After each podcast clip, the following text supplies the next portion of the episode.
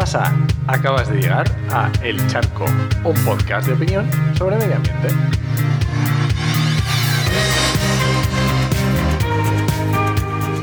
Soy Enoch Martínez, ambientólogo y profesional del medio ambiente porque trabajo y me he formado para ello. Y hoy voy a opinar sobre el buenismo que le atribuimos a la naturaleza. La idea me vino escuchando el podcast de Oikos a más biodiversidad, menos enfermedades. ¿Seguro?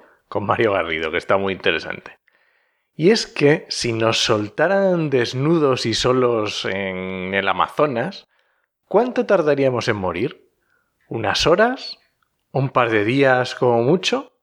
Para eso están las técnicas de supervivencia, pero si no las has estudiado, si no las has probado, es posible que te cueste bastante.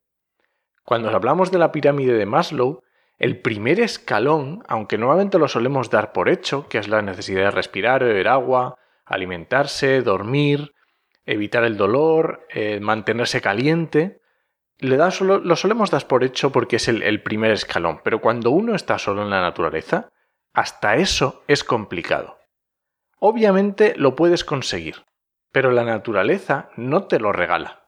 Tienes que esforzarte para conseguirlo y dependiendo de las destrezas que tengas te va a resultar más fácil o más difícil. Entonces, ni la naturaleza como madre protectora, ni la naturaleza como un ogro despiadado contra nosotros. Le atribuimos a la naturaleza, con mayúsculas naturaleza, valores humanos. Le atribuimos maldad, le atribuimos bondad, ser muy despiadada o ser muy cruel. De hecho, este episodio, el título es La naturaleza es cruel.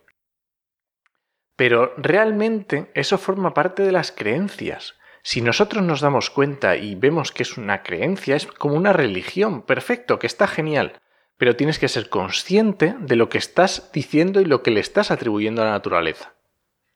En la naturaleza todos competimos por unos recursos finitos al animal o a una planta le da absolutamente igual el vecino. Lo importante es sobrevivir. Y si tiene que matar al vecino, lo hará. Pero no hablemos de asesinar al vecino. No, eso es un valor, un, un acto humano, no un acto natural, de la naturaleza. Matar no conlleva ninguna ideología o valor sentimental para una planta. No, porque tiene que sobrevivir. Los, seres humanos, y no solo nosotros, obviamente, hemos desarrollado estrategias muchas, mucho más eh, exitosas, como puede ser el altruismo. Pero porque es más exitoso, es porque nos interesa. Y hemos sobrevivido por nuestra plasticidad, por nuestra resiliencia, por cómo nos adaptamos a los cambios. Las especies de lo que sean, sobreviven la que mejor se adapta. Y el entorno es cambiante, la naturaleza es cambiante. Y esta, este hecho de que la naturaleza cambia de repente es cuando le atribuimos esas eh, emociones o sentimientos de maldad. ¿no? La naturaleza es como es. la atribución de valores es nuestra. Por eso, a lo mejor este episodio debería llamarse La naturaleza es cambiante, en lugar de la naturaleza es cruel, pero para que nos demos un cuenta de, cómo lo, lo quiero enfocar. ¿Y por qué hablo de esto?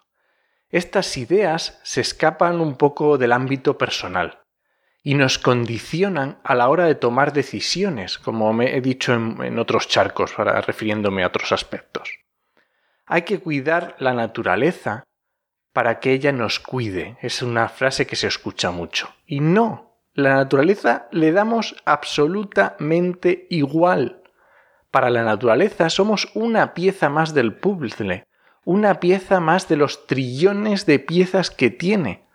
la naturaleza no está esperando que nosotros la, la cuidemos para devolvernos el favor. No. La naturaleza va a actuar en sus patrones y en sus dirección. Da igual que nosotros eh, a, una a una acción le va a llevar una reacción, pero da igual, esa reacción no le tenemos que atribuir valores morales. Hay que cuidar de la naturaleza porque queremos sobrevivir como especie. Y esto lo decía también cuando hablaba del antropocentrismo. Si yo quiero sobrevivir, tengo que cuidar el medio en el que vivo. Pero no le voy a atribuir a la naturaleza, a Gaia, ese efecto de madre protectora. La naturaleza es cambiante, es cruel. Y bueno, este es el charco de esta semana. Recuerda que este podcast pertenece a Podcastidae, la red de podcast de ciencia, medio ambiente y naturaleza, Muchas gracias por suscribirte en tu reproductor, esto es para que ahora vayas y te suscribas. Y ya sabes que puedes encontrarme en redes sociales como en HMM y en la web podcastidae.com barra el charco. Te espero la semana que viene a la misma hora. ¡Nos escuchamos!